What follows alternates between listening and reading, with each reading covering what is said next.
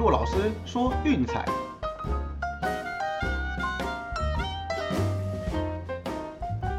看球赛买运彩，老师教你前往拿白。大家好，我是骆老师，欢迎来到骆老师说运彩的节目。哦，等了好久了哈，终于欧国杯的十六强要开踢了。那刚好今天也是礼拜六，最适合熬夜的日子，大家不妨晚上休息一下，把饮料、零食准备好，然后跟我们一起看球吧。好了，先来回顾一下昨天的比赛哦。昨天场次少，所以两场比赛都没有过，比较可惜。首先是密尔瓦基公路一百二十五比九十一痛宰亚特兰大老鹰，嚯，这场比赛赢了三十四分，真是一面倒。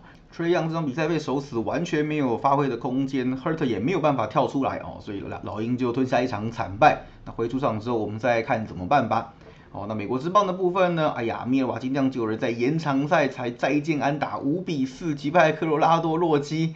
哎呀，这进洞就比较郁闷了。哦，前面有几局久攻不下，然后没有先抢下分数，那最后让洛基先得分，再苦苦的追赶，最后就是无奈赢球，但是进洞啊，这场也是可惜的点。好了，没关系，那我们今天就开始吧。哦，一样先从 NBA 开始谈起。首先是凤凰城太阳对洛杉矶快艇。哦，这场比赛盘分一样，就是主场的快艇受让一分。哎，不过大小分悄悄下调到两百一十八点五。那我想呢，前一场比赛大家有看，可能都知道，Chris Paul 有如期归队哦。不过他休息的时间比较长，的手感也是持续在恢复当中。那同时就是 Booker 也失准，两个人加起来四十投只有十中，哦，最后就让快艇夺下了前一场比赛。那有一个要注意的地方就是板凳的 Cameron Payne 就是脚踝脚踝翻船，哦，这场比赛基本上是没有办法上阵。不过这里影响的是板凳深度啦，所以盘分上并没有做任何的调整，哦，开的跟前一场是一模一样。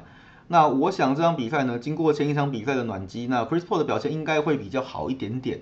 哦，那这边 Booker 就看能不能就是做谷底反弹。我觉得有个值得一提的趋势就是说，本季凤凰城太阳呢，在前一场输球的比赛之后，哦，十六场比赛战绩是十二胜四败，让分牌的战绩。哦，所以基本上就是在输球之后做反弹的速度是蛮快的。那我们这场比赛推荐一样是凤凰城太阳让一球。那没有意外啦，接下来应该都是太阳到底了。我们的这个系列赛的策略就是锁定太阳会晋级，哦，那一路追太阳到底这样子。那美国之棒的部分呢，我们也挑了一场早场的比赛给大家哈。这场比赛是西雅图水手对芝加哥白袜，双方的先发投手分别是 Logan Gibbers 对上 Lance Lynn。我们现在简单介绍一下 Gibbers 这个投手，他是一八年第一轮被水手选进来的超级新人。那本季先发六场比赛。这两场比赛在主场，嗯，可能因为比较紧张啦，所以没有投好。哎，接下来却渐入佳境。好，可以注意到他在客场的战绩是两胜零败，ERA 二点三零。哦，这抗压性真不是普通的强啊，这也是很有趣啦。就是主场的胜投还没有开张，客场居然开始赢了两场。哦，而且这两场都是白天比赛赢的。哦，日常的战绩一共是两胜零败，ERA 二点零四。哦，但是最近五场比赛，嗯，先发，哇，真的是水手的福将哎。球队居然全赢，哦，那我们可以仰赖说他未来看能不能在水手的轮值中撑起一片天，哦，那 Leslie 很强，这就是大家可以肯定的事情了，不然这个盘不会让这么大。我简单的介绍一下，他本季主场的战绩是六胜两败，自得分率一点七七，哦，白天就更猛了，四胜一败，一点五零。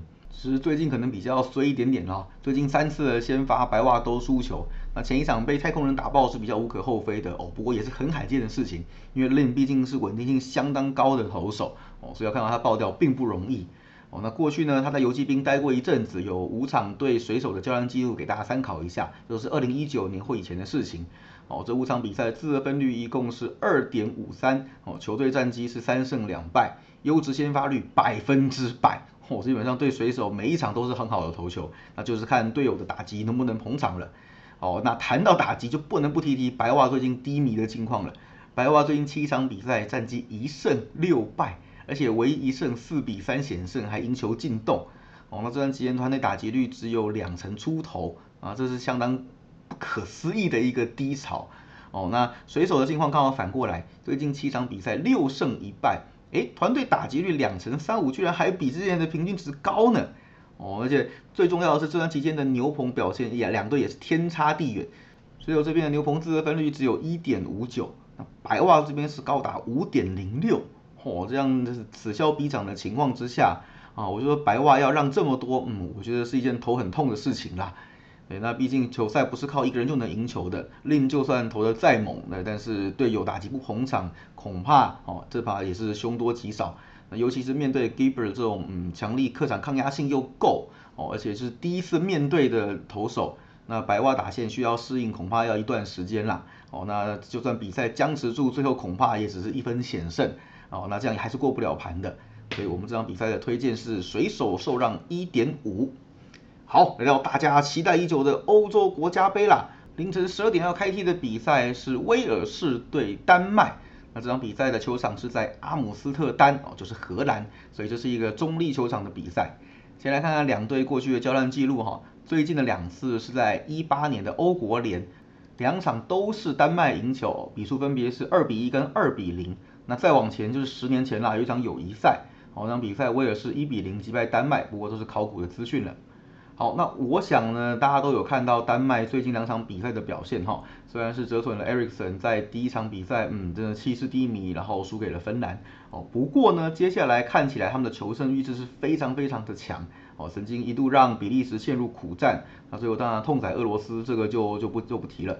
对，所以不止说攻击火力强，那传球的组织也好，那这种是气势相当的旺盛。好了，谈气势其实太怪力乱神了，我们还是谈谈实际数据面的东西啊。在小组赛的时候，丹麦的平均的持球时间是百分之五十七，哦，在分组排名第二，只输比利时。传球的准确度百分之八十四点一，哦，也是一样，只输给比利时一点点而已。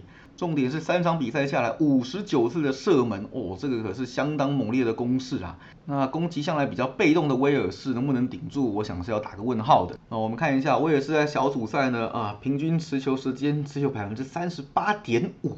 这个不只是小组最低哈，在全部的球队里面排名也是倒数第三。基本上他们呢就是整场被压着打哈，然后找个机会就是防守反击，不然就是看能不能在禁区附近制造一个定位球的机会来攻门哦，这是他们取胜唯一的套路。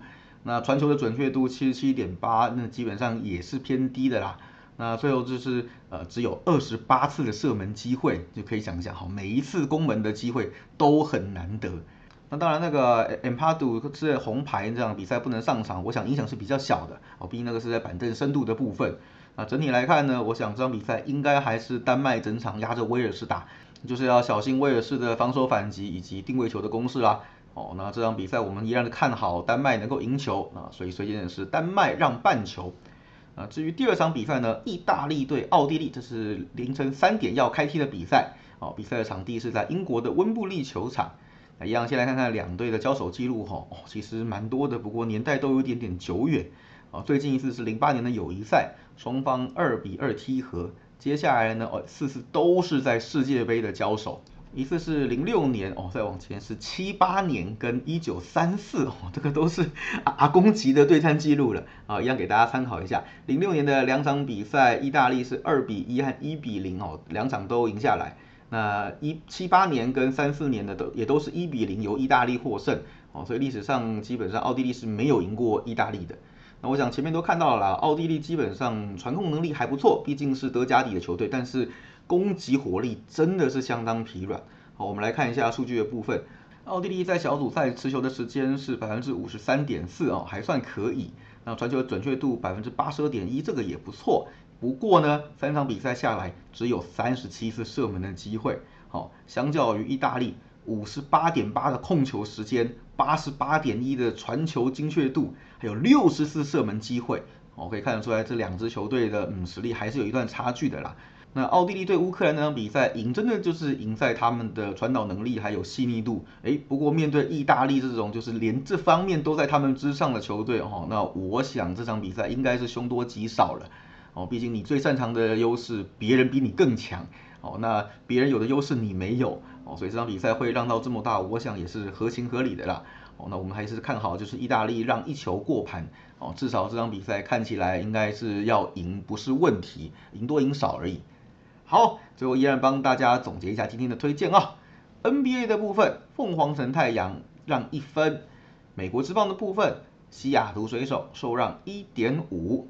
欧洲国家杯，丹麦让半球，以及意大利让一球，好，都记下来了吗？大家这两天会不会觉得，哎，半夜没有足球，突然很不习惯呢？哦，没关系，今天就来了。啊，别忘了就是睡饱一点，晚上养足精神，跟我们一起看球赛聊运彩吧。好，今天节目到这边告一个段落，我是骆老师，喜欢记得订阅分享，并到粉丝团按个赞哦。我们明天见，拜拜。